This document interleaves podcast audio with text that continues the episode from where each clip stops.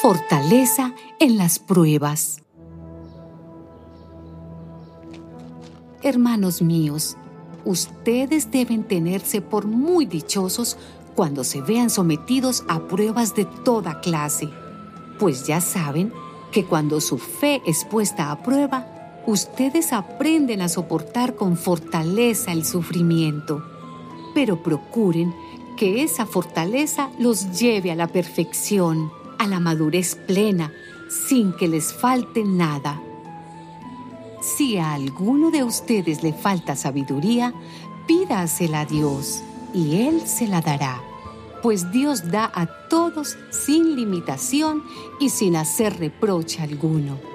Pero tiene que pedir con fe, sin dudar nada, porque el que duda es como una ola del mar que el viento lleva de un lado a otro.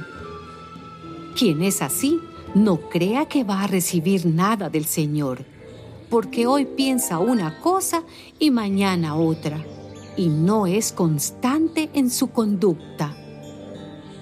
El hermano de condición humilde debe sentirse orgulloso de ser enaltecido por Dios y el rico de ser humillado, porque el rico es como la flor de la hierba que no permanece.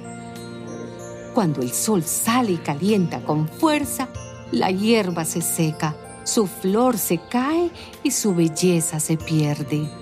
Así también el rico desaparecerá en medio de sus negocios.